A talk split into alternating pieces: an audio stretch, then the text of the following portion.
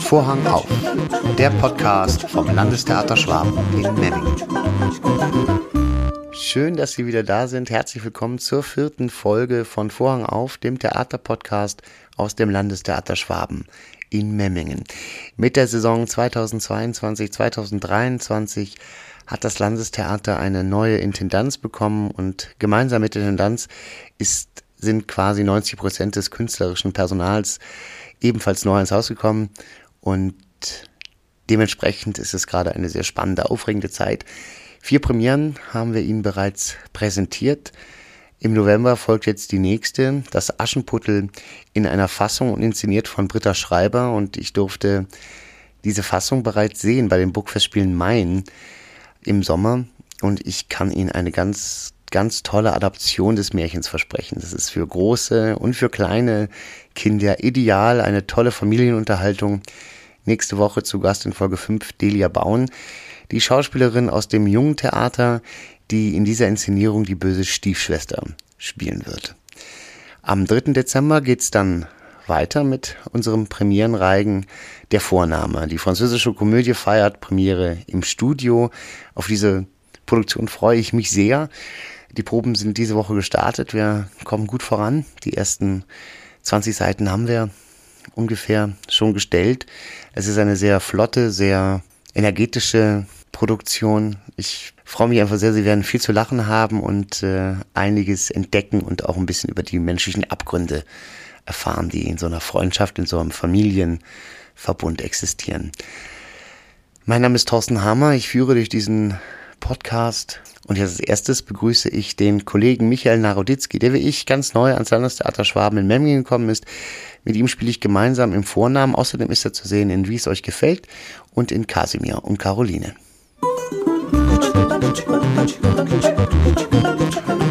Vorgestellt die MitarbeiterInnen des Landestheaters Schwaben in Memmingen. Michael Naroditzki ist bei mir. Hallo Michael. Hallo Thorsten. geht's dir gut? Ja, ja, mir geht's sehr gut, danke. Und dir? Ja, mir geht's auch gut, danke. Schön. Seit der Spielzeit 22, 23 bist du hier in Memmingen. Stimmt. Wie gefällt's dir hier in der Stadt? Ja, es gefällt mir gut. Ja, ich mag die Stadt. Sie ist ganz süß, malerisch. Das Theater finde ich auch toll. Wirklich sehr gut. Ja, mhm. Und du kennst ja Christine Hofer schon aus deinem letzten Engagement. Genau, äh, aus Eisenach. Äh, da war das so, dass ich auch äh, von einem Regisseur, der da arbeitet, empfohlen wurde sozusagen. Bin zum Vorsprechen gekommen, eigentlich für ein Stück hätte es sein sollen, für ein Klassenzimmerstück. Und dann hat Frau Hofer mich dann gefragt, ob ich denn nicht für eine ganze Spielzeit bleibe. Äh, und dann habe ich so kurz überlegt und dachte, ja, warum nicht? Und es sollte auch ein Jahr draus werden. Und dann kam aber so kurzfristig Corona und ungefähr so zwei Wochen bevor es eigentlich passiert ist, hat Frau Hofer mich gefragt, ob ich noch ein Jahr verlängern möchte. Und dann, ja, dann habe ich dann zugesagt. Dann blieb ich dann zwei Jahre gespielt, aber äh, wirklich äh, eigentlich nur ein Jahr. Mhm. Wo kommst du her ursprünglich? Äh, ich wurde in einem Land geboren, das nicht mehr existiert, äh, in der Sowjetunion-Republik, in Usbekistan, Taschkent. Ähm, genau, und bin 2003 mit meiner Familie nach Berlin gezogen. Also meine Eltern haben mich sozusagen, es war nicht meine Entscheidung, wurde da mitgenommen. Wie alt warst du da? Ich war 14, also kurz bevor ich 15 geworden bin. Okay, das heißt, du musstest aber die Sprache komplett neu. Genau. Also ich habe äh, schon in der Schule Deutsch gelernt, aber wie man das halt so kennt aus der Schule, ich bin, du bist, ich heiße und sowas alles, konnte ich, die Base. Und dann ist es so, dass ich dann, hm, ich habe dann so im Februar angefangen, Schuljahr, und ich wurde eine, eine Stufe runtergesetzt, dass ich äh, nicht benotet werde, sondern einfach die Sprache lernen. Also ich hatte keine, keine Sprachkurse gemacht oder so, sondern bin dann einfach so reingekommen in das, äh, das Schulleben, genau, und habe dann, dann vor Ort dann die Sprache gelernt sozusagen. Und wie war das für dich, mit 14 plötzlich mitten in Berlin zu sein? Hart. Es war sehr hart. Also ich hatte eigentlich mh, mm, war so die Zeit, wo ich gerade in Taschkent so in der Schule meine ersten Freunde und Clique hatte irgendwie.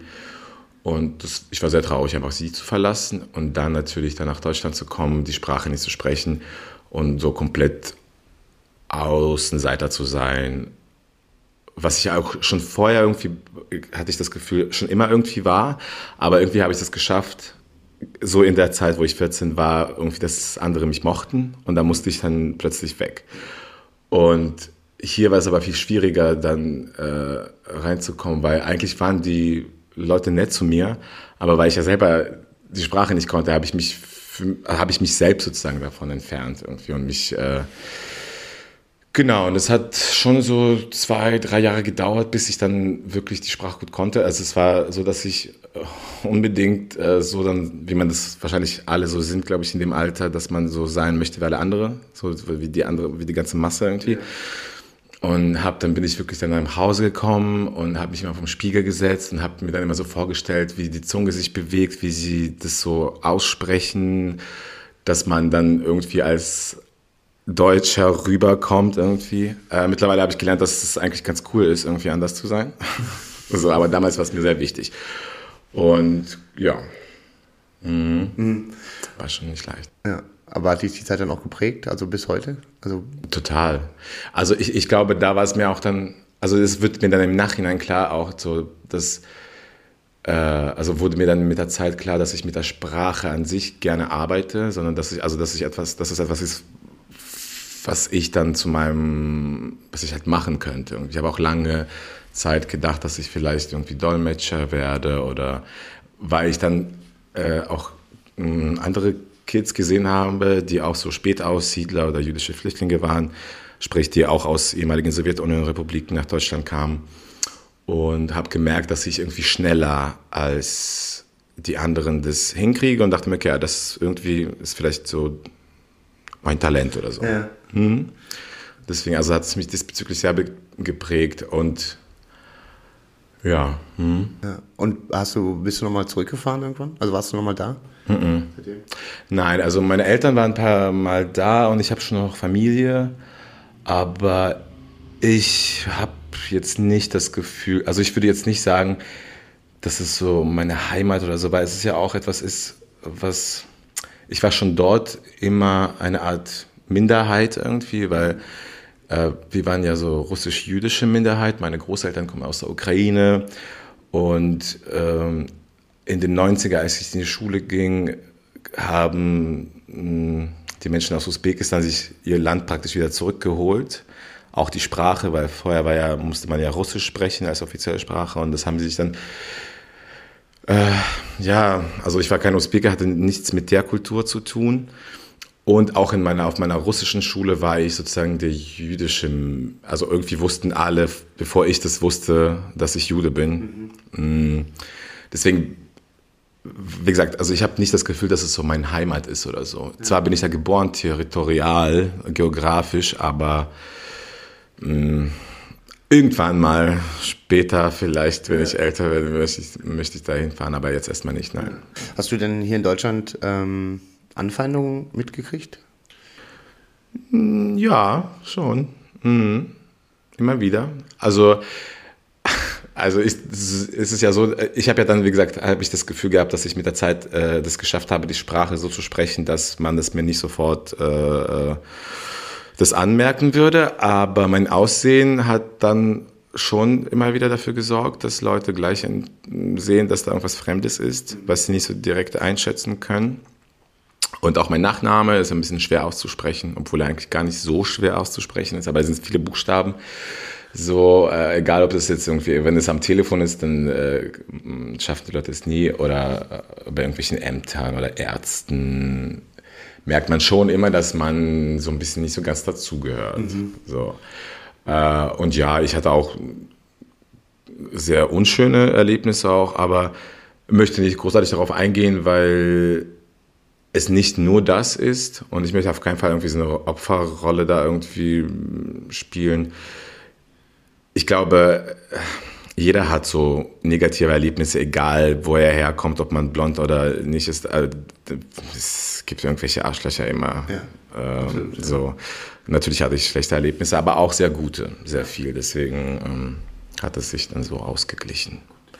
Das muss ich aber auf jeden Fall sagen, dass, äh, weil ich schon viel auch in Europa so unterwegs war und in Berlin auch sehr, sehr viele mh, Menschen kennengelernt habe aus verschiedenen Ländern. Und da muss ich schon sagen, dass Deutschland, glaube ich, doch ziemlich ähm, willkommen ist. Ähm, vor allem auch Berlin natürlich, wo ich aufgewachsen bin, anderen Menschen gegenüber. Verglichen, weiß ich nicht, mit Italien oder Spanien oder du kannst nicht irgendwo da zum Arzt gehen und erwarten, dass du auf Englisch äh, zum Beispiel äh, äh, behandelt wirst oder so. Und das aber in Deutschland schon so. Ja.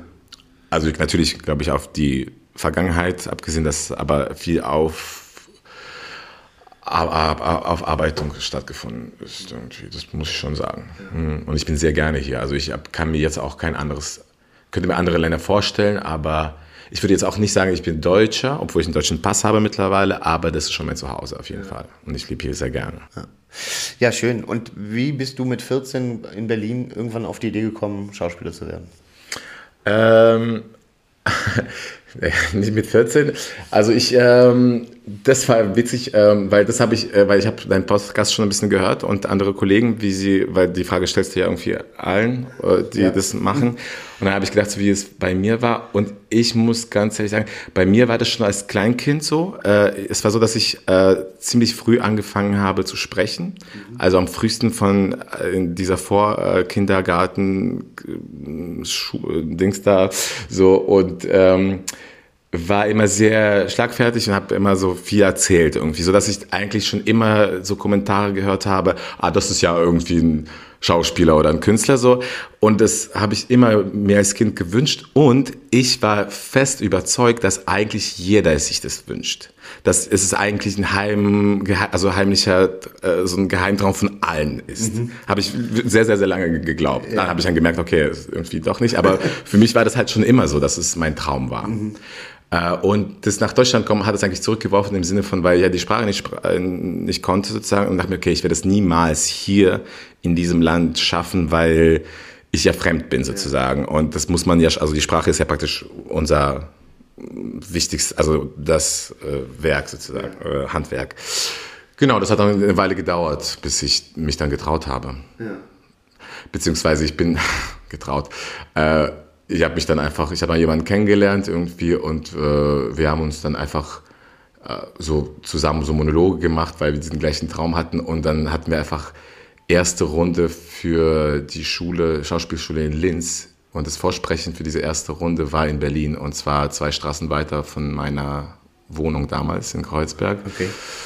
Und äh, das war dann so, dass wir gesagt haben, okay, lass uns doch mal einfach hingehen und gucken, wie das so ist. Und wir bewerben uns dann bundesweit. Und da sind wir hingegangen und sind beide in die zweite Runde gekommen, dann in die dritte und dann wurden wir beide aufgenommen. Ah. Und es war dann sozusagen, dann ist es passiert. Aber weil, wie gesagt, gar nicht, ich muss ja auch ganz ehrlich sagen, dass ich die Schule noch gar nicht kannte, dass es sie gibt. Es war so ein Zufall irgendwie. Okay, du bist einfach hingegangen, weil die. Ja, weil es, ja genau, dachte, so viel Glück werden wir nicht nochmal haben irgendwie ja. und dann sind wir hin. Ja, schön. Weißt du noch, was du, was du vorgesprochen hast? Ja, ich habe Malvolio aus Shakespeares Wie äh, was, was ihr, ihr wollt. wollt, genau. Dann habe ich äh, Der Junge im Bus. Das ist auch so ein Jugendstück. Im Endeffekt sind die Monologe, die in diesem Buch äh, 100 Monologe zum Vorsprechen irgendwie, was ich mir aufgemacht. Und ich hatte noch einen Monolog, was ich dann sehr mochte. Äh, das war aus dem Stück Feuerwerk von Lollike. Mm, das war ein Monolog von äh, Mohammed Atta. Das ist der Attentäter, der am 11. September in die, ins äh, World Trade Center reingeflogen ist. Und es gibt so einen Monolog, wie er da im Himmel sozusagen ist. Und ja, das waren so die drei Sachen. Okay. Und unter anderem habe ich auch ein Gedicht vorbereitet gehabt. Das war hinter eines Baumes Rinde wohnt die Made mit dem Kinde. Das ist dir bestimmt sehr gut das bekannt. Ich, ja. ja. So, das waren Sachen, die ich mal gesprochen habe. Ja, ja schön. Mhm. Wie alt warst du? 22. 22. Genau. Ich habe vorher eine Ausbildung gemacht zum Tourismusmanager. Mhm. Habe ein halbes Jahr im Hotel gearbeitet, äh, an der Rezeption äh, und, in der Zeit, und dann auch in einer Bar am, am Wochenende also hatte so ein Jahr lang so ein Leben gelebt zwischen Jobs und in der Zeit war mir klar, okay, ich möchte das jetzt mal probieren. Okay, und hast du denn schon in der Schule irgendwo ähm, Theater gespielt oder sonst was gemacht? Mm, nein, also nur in, also so in der Grundschule noch in Usbekistan habe ich halt irgendwie mal ein Stück irgendwie gemacht, mhm. so ein Märchen, wo ich der Erzähler war. Äh, und dann hier in Deutschland nicht mehr, weil ich, wie gesagt, ich war dann, äh, also vor allem in der Schulzeit war ich dann sehr still, weil ich das sein musste sozusagen, weil ich mich nicht getraut habe Ja. zu sprechen. Deswegen kam es gar nicht dazu. Okay, und dann mit 22 dann der nächste Umzug nach Linz. Richtig. Ja, das war das erste Mal, äh, äh, dass ich als Deutscher wahrgenommen wurde in einer Linzer Kneipe. Gleich am ersten Abend, wo wir aufgenommen worden sind in der Uni, sind wir dann losgezogen. Und ich habe den Barkeeper irgendwie angesprochen, hat irgendwas bestellt. Und, und dann hat er ah, Piefke. Und dann ja, jetzt habe ich es geschafft. So. Ja. Muss man erst nach Österreich kommen, um als Richtig, Deutscher als Deutscher wahrgenommen zu werden. Genau, ja. Sonst, äh, ja, Linz war, es war eine harte Zeit, also, aber ich glaube, es kann fast jeder, also, beziehungsweise die meisten, mit denen ich darüber geredet habe, so Schauspielstudenten, das Studium ist sehr hart, weil es ja sehr viel äh, über dein Inner, also dein Innenleben irgendwie gehen soll und gleichzeitig aber nicht persönlich und so. Und das ist aber auch doch ganz schön persönlich und man wird ja dauernd äh, irgendwie kritisiert und ähm, mh, also es war schon hart, aber im Nachhinein war es eine gute Schule, Ja. denke ich mal. Und die Stadt war ganz nett. Ja, ich mochte, mag Österreich eigentlich sehr gern. ja, schön. Und danach, nach dem Studium?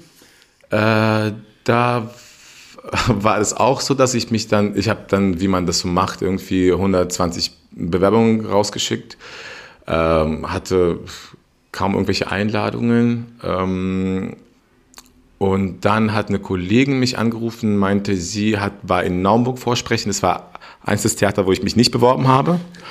Äh, und sie meinte, die suchen einen jungen Mann, irgendwie, ob ich da vorsprechen kommen möchte. Und es war dann auch so, dass der Intendant, der da angefangen hat, da in diesem Jahr, kam aus Berlin und ich durfte sogar in Berlin auch wieder vorsprechen gehen bei ihm. Und es hat geklappt. Und ich bin dann nach Naumburg an der Saale gegangen, wo ich dann drei Jahre. Dein erstes Engagement. Mhm, genau. Was waren da so die, die Rollen, an die dich Äh? Gerne? Äh, Chick, Ja. Also 2015 das war, wurde ja damals auch äh, kurz, die Verfilmung kam, da habe ich dann noch nicht raus, aber es wurde sehr, sehr stark viel gespielt. Äh, das habe ich sehr, sehr gern gemacht. Das war ja auch so, das war ja, das erzähle ich auch immer gerne, dass ich eigentlich so richtig zum Spielen nach dem Studium kam, weil ich das Gefühl hatte, dass man im Studium ist man so unter der, also das wird man so krass irgendwie beurteilt irgendwie und guckt, dass ich erst, glaube ich, in meinem ersten Engagement angefangen habe zu spielen. Ich habe gemerkt, ah, okay, das ist es einfach. Man kann ja einfach spielen. Ja, klar. So, Ja. und Chick war äh, Rolle, die ich sehr gern gemacht habe. Es war einer der ersten Stücke. Dann war, ähm, was ich gern gespielt habe, ist Kunst von Jasmina Reza. Wir hatten alles Mögliche gespielt, weil wir so ein kleines Ensemble waren. Ähm, wir, wir hatten uns vor Virginia Woolf, äh, Shakespeares gesammelte Werke leicht gekürzt. Äh, das war lustig. Ähm, äh, ja. Mhm. Othello habe ich gespielt, weil ich am ausländischsten, glaube ich, ausgesehen habe als im ganzen Ensemble. äh, ja.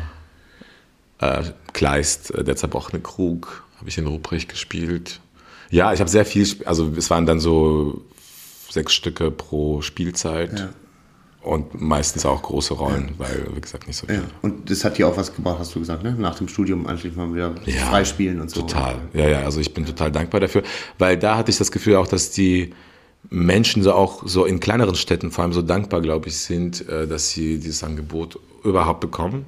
Also anders, glaube ich, als äh, wie in Berlin irgendwie, wo du verschiedene Häuser hast und dann sind die Leute danach, das war irgendwie so große Ansprüche haben. Also jetzt abgesehen davon, wie die Arbeit war, hatte ich das Gefühl, dass da das Publikum wirklich dankbar ist, äh, äh, dieses Stück Kultur irgendwie mitzuerleben und deswegen hat es sich auch richtig gut angefühlt. Das ist irgendwie, es hat Spaß gemacht und ähm, hat mir sehr viel gebracht auf jeden Fall. Habe ich sehr gern gemacht. Was braucht es für dich, um ein gutes Theaterstück zu sein? Ein guter Theaterabend? Mm. Jetzt erstmal als Spieler. Als Spieler, für mich selber, wenn ich, wenn ich selbst spiele.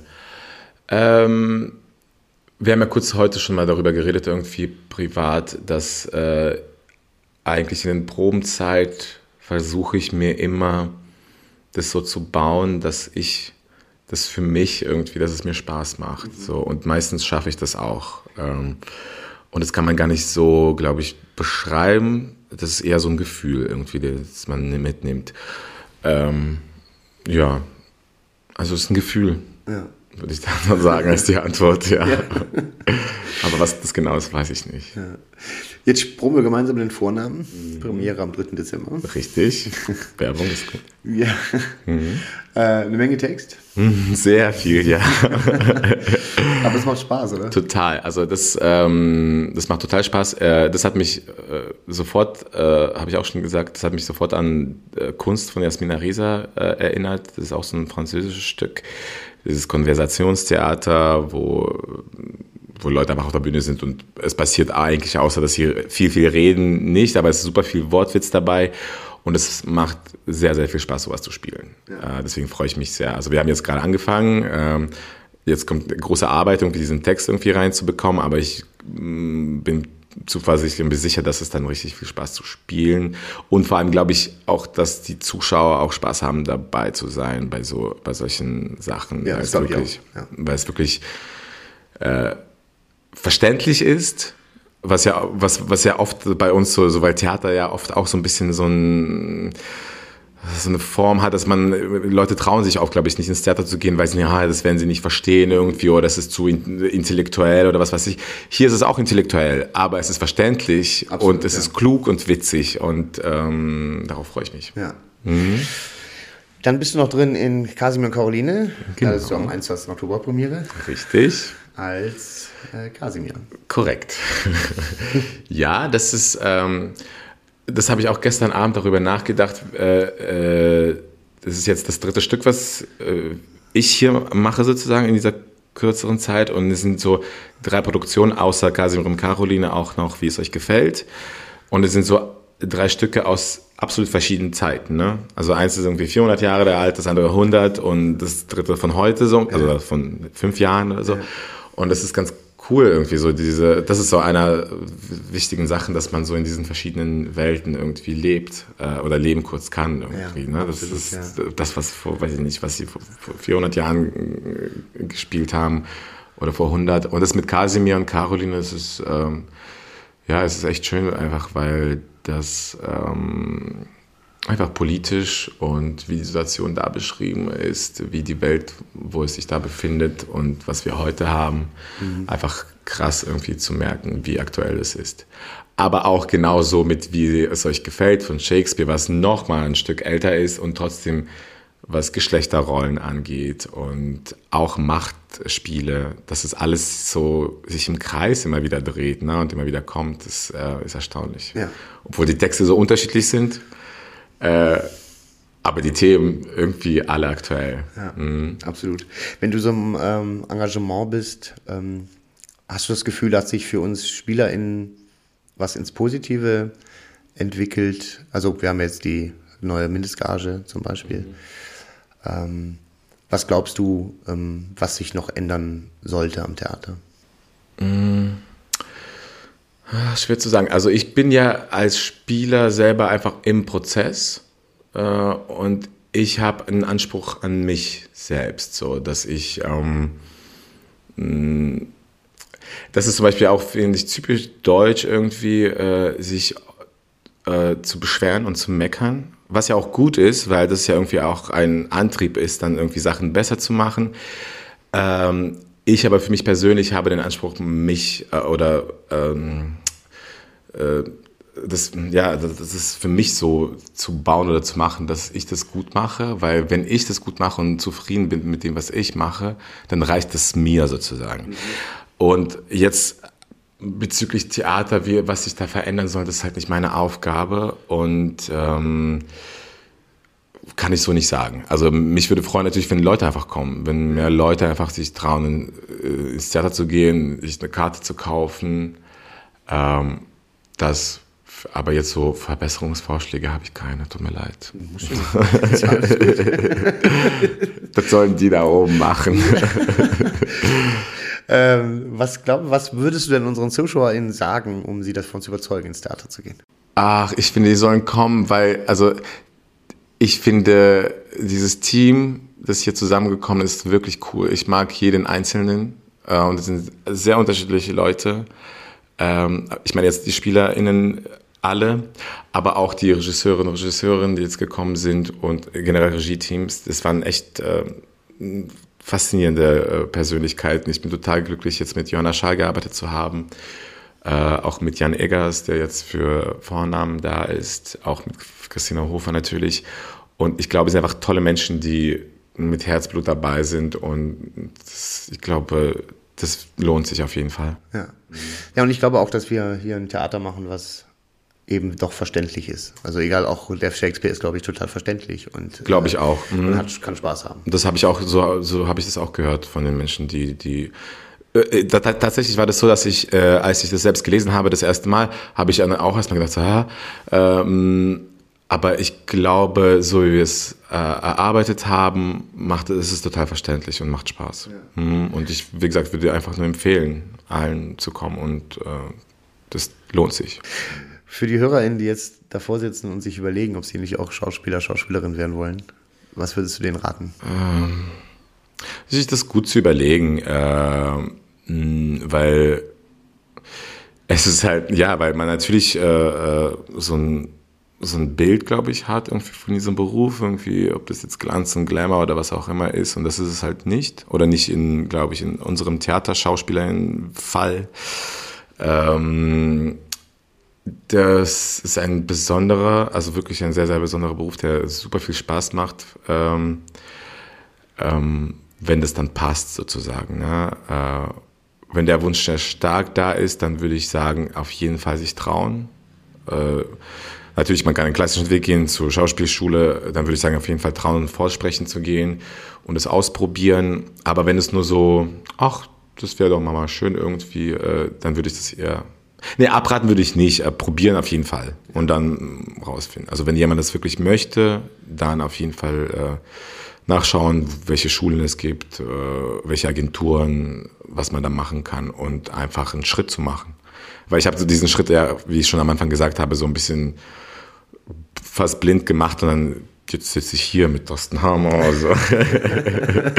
genau, also auf jeden Fall trauen. Ja würde ich sagen. Ja, finde ich auch. Trauen ist wichtig und Sie sollten sich trauen, sich auf jeden Fall hier in unserem Theater ein Stück anzusehen. Mit Michael Naroditzky würde ich empfehlen. Er ist zu sehen in Wie es euch gefällt von William Shakespeare in Casimir und Caroline von Horvath und ab dem 3. Dezember dann in der Vorname im Studio hier im Landestheater Schwaben in Memming. Danke, Micha. Danke auch. Tschüss. Ciao.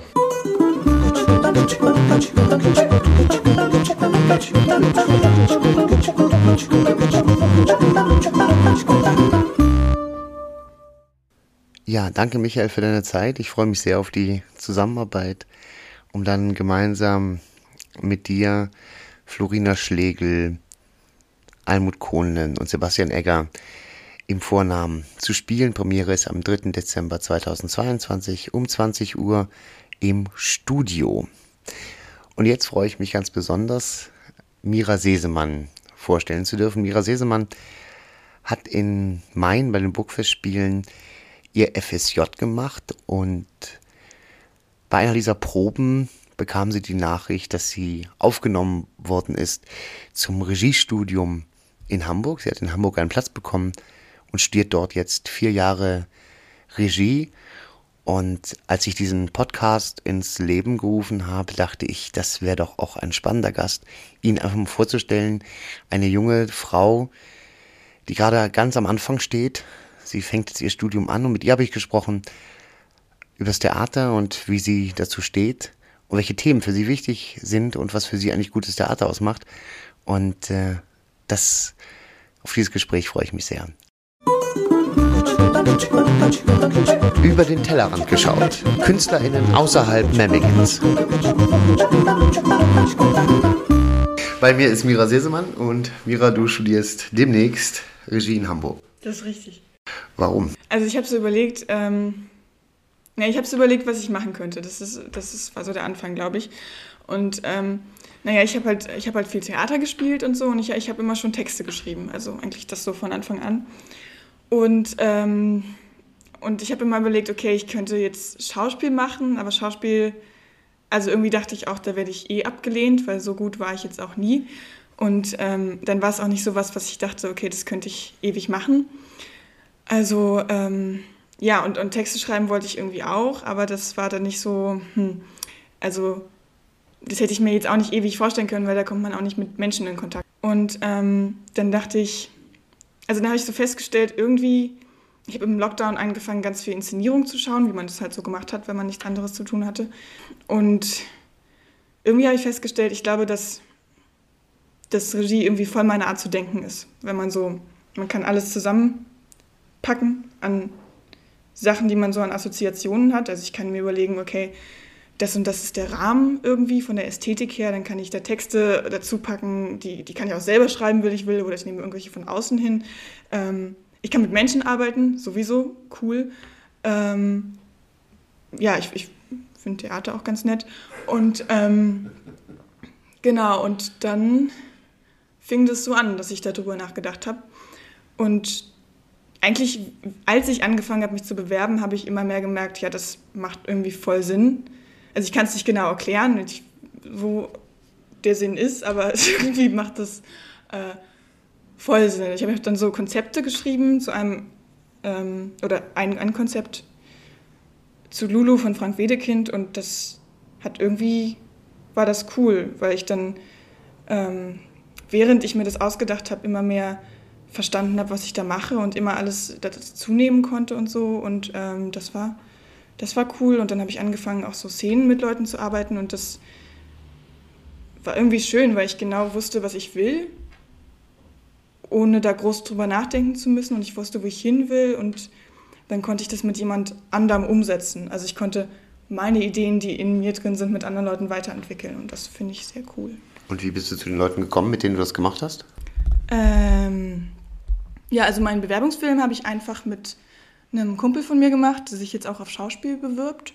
Ja, das zweite, das ich inszeniert habe, war eigentlich erst bei meiner Aufnahmeprüfung und das war da einfach, dass wir uns gegenseitig inszeniert haben. Ähm, also wir waren dann immer in so Dreiergruppen und haben das so gegenseitig gemacht. Also genau das. Und dann habe ich äh, jetzt noch wie erzähle ich das, um es kurz zu fassen?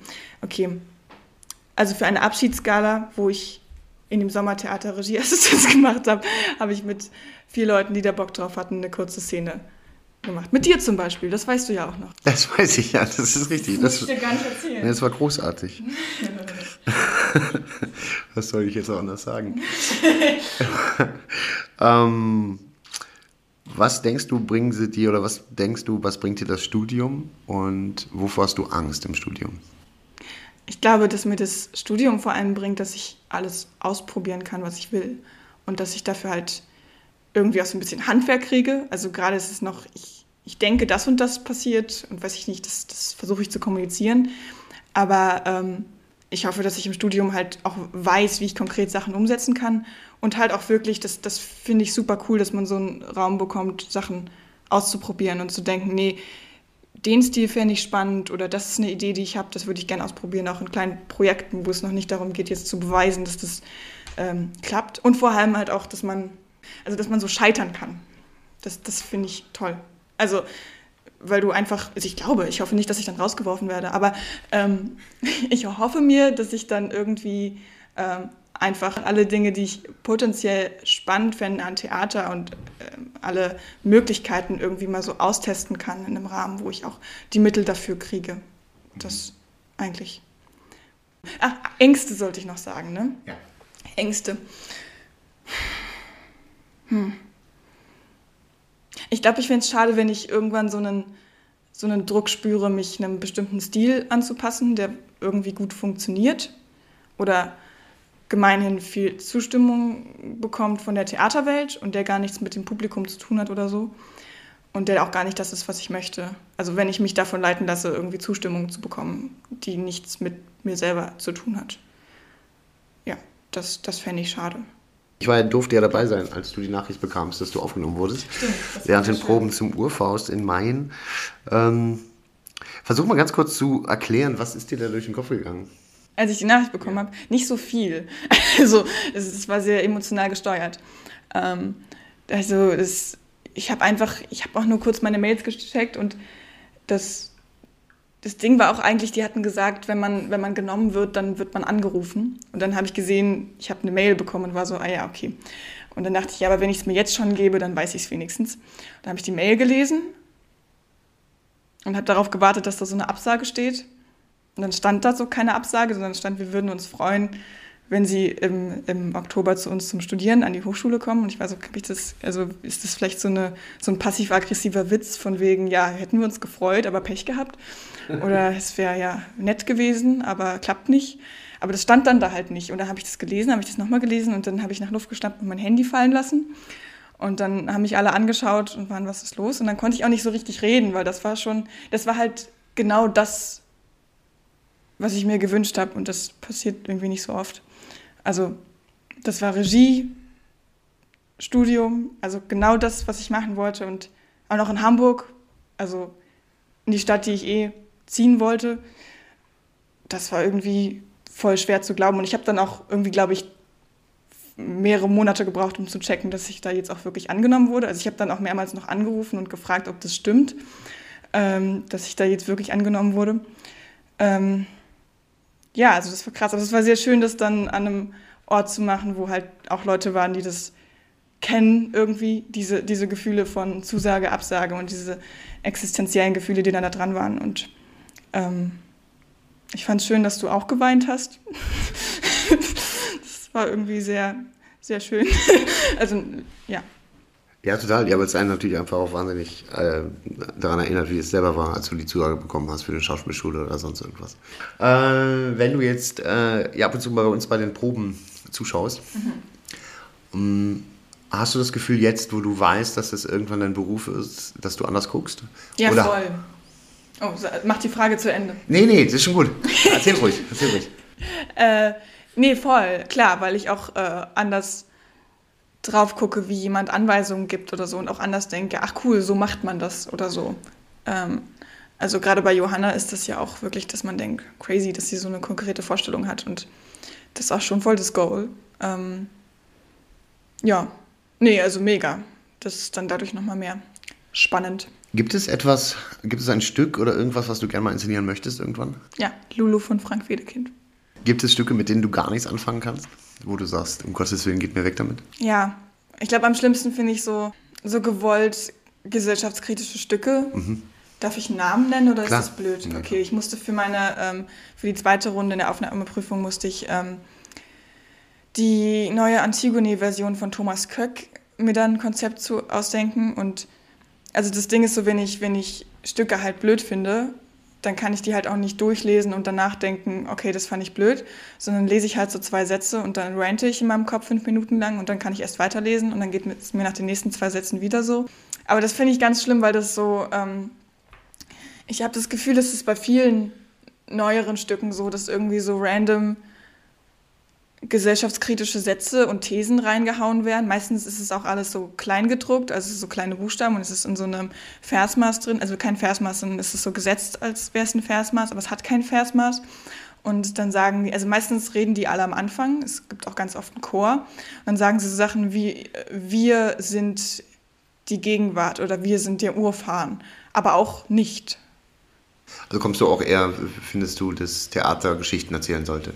Ja, voll, definitiv. Also ich finde, wenn man irgendwie Statements erzählen will oder sagen will, das ist meine Meinung zu etwas, dann weiß ich nicht, geh in die Politik. Ich finde also ich finde super, ähm, ähm, weil ich auch finde, dass Theater dafür da ist, Geschichten zu erzählen, so in erster Linie. Und dass man damit also viel mehr äh, sich in das Herz der Zuschauer spielen kann, äh, als wenn man sich da vorne hinstellt und sagt, wir wissen, wie es besser geht. Also weil letztendlich wissen wir es ja nicht. Voll. Was macht für dich gutes Theater aus? Ich glaube, ganz platt gesagt, sowohl lachen als auch weinen zu können. Und richtig gutes Theater lässt mich einfach nicht kalt. Also in richtig gutem Theater habe ich das Gefühl, dass ich von mir aus Assoziationen zu meinem Leben herstelle und dann dadurch komischerweise auch Sachen verarbeite. Also dass es so ein, so ein, so ein Auffanggefühl irgendwie gibt. Und ja, also das letzte, was ich gesehen habe, wo ich wirklich dachte, wow, das kann Theater, war äh, im Herzen der Gewalt an der Schaubühne in Berlin. Und also ich wusste ja auch von vornherein, worum es ging. Also es geht quasi um äh, einen Mann, der dann äh, vergewaltigt wird und alles drumherum. Also ganz schweres Thema eigentlich. Und ich habe erwartet, dass es eigentlich von Anfang an so ist und dann sich steigernd immer schlimmer wird. Aber es fing an und es war erstmal dramatisch und dann wurde es aber super witzig. Und das, das war krass. Und es, es gab auch immer wieder zwischendurch diese Momente, wo man halt auch einfach super viel lachen musste. Und das finde ich halt super cool. Also, und am Ende, ich meine, am Ende habe ich geheult. So. Also das äh, beides halt. Und das, glaube ich, braucht es. Also ich glaube, du, du kannst kaum Stücke machen, die nur lustig oder nur traurig sind, weil dadurch gibt es dir nichts. Aber ich finde an Theater spannend, dass du Emotionen an dir entdeckst, wo du gar nicht weißt, warum du die gerade hast. Also das, das ist ja so lustig, weil Theater ist ja offensichtlich gelogen. Also das, was da, was da stattfindet, ist ja offensichtlich nicht echt, noch viel mehr als bei Filmen. Bei Filmen kannst du ja denken, okay, das ist, sieht alles realistisch aus und so, aber das sind ja offensichtlich Menschen auf einer Bühne, die Kostüme tragen und dir Texte, die sie vorher gelernt haben, vortragen. Also das ist nicht echt. Und trotzdem, das ist klar, und trotzdem, wenn es gutes Theater ist, musst du lachen und du musst weinen und das, das passiert dir einfach und du weißt gar nicht warum. Äh, aber eigentlich ist jetzt auch sehr platt gesagt, ich finde ganz viele Sachen toll an Theater. Also ich und deswegen äh, finde ich schlechtes Theater, wenn man versucht, den Menschen gezielt irgendwas einzudoktrinieren. Also irgendwas zu diktieren, was sie denken sollen oder irgendwie so didaktisch zu sagen, also viel D-Wörter, lol, ähm, aber didaktisch zu sagen, das ist meine Gesellschaftskritik und das denke ich und das müsst ihr mitnehmen, weil das, das klappt, glaube ich, nie. Also das kann ich mir nicht vorstellen. Ich, also wenn es irgendwen gibt, der schon mal ein gesellschaftskritisches Stück gesehen hatte, wo am Ende steht, Capitalism must win, und der danach dachte, okay, ich starte jetzt eine Revolution, dann nehme ich das alles zurück. Das ist vollkommen okay. Aber ich, mir fällt es sehr schwer, daran zu glauben. Und deswegen finde ich es halt auch ein bisschen scheinheilig. Ich glaube, die, die Stärke von Theater ist tatsächlich, Emotionen auszulösen und was auszulösen, was du gar nicht genau kontrollieren kannst und dass jeder sein eigenes mitnimmt. Was ich auch sehr schön finde, jetzt kann ich so viel reden, das ist großartig, ist äh, zu sehen, ähm, ja, zum Beispiel wie bei deinem Heinz Erhard oder so, äh, wenn einfach Menschen zusammen lachen. Ich finde deswegen, ich finde Komödien so großartig, weil es so direkt Glücksgefühle auslöst und Menschen glücklich macht und dann lachen sie auch noch zusammen. Und das, das passiert hier einfach und das, das finde ich ganz, ganz großartig. Ich glaube, Komödien sind underrated. Absolut, ja, gebe ich dir recht. Aber ich glaube, es ist auch die Mischung von beiden, das war auch gesagt. Voll, also ja. so tragikomisch. Ich freue mich auf jeden Fall, äh, darauf wieder von dir zu hören und dann auch von deiner Inszenierung zu hören. Yay! Yay! Und äh, ja, wenn du irgendwas hast, was man sehen kann, irgendwann sag gerne mal Bescheid, dann werden wir das hier natürlich auch erwähnen und nice. die Leute nach Hamburg schicken. Slay. Oder wo immerhin du auch bist dann. New York. New York. Hollywood. Das war's. Danke für das Gespräch. Tschüss. Tschüss.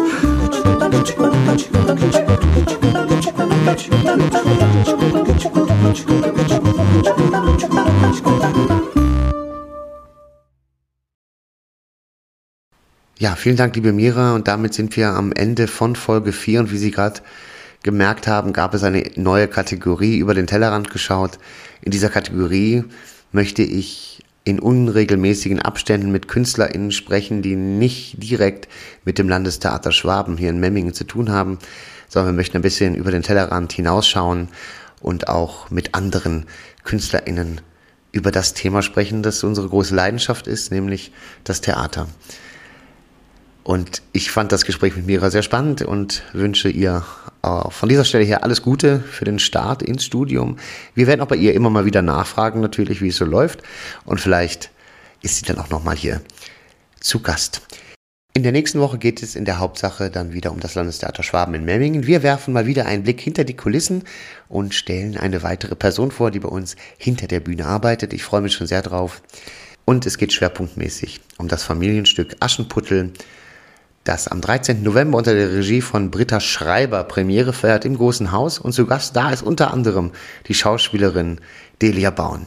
Ich freue mich schon sehr. Ich hoffe, Sie sind dann weiter dabei. Bleiben Sie uns gewogen, gehen Sie ins Theater und am liebsten wäre mir, wäre uns hier ins Landestheater Schwaben in Memmingen. Bis dahin, alles Gute. Ciao.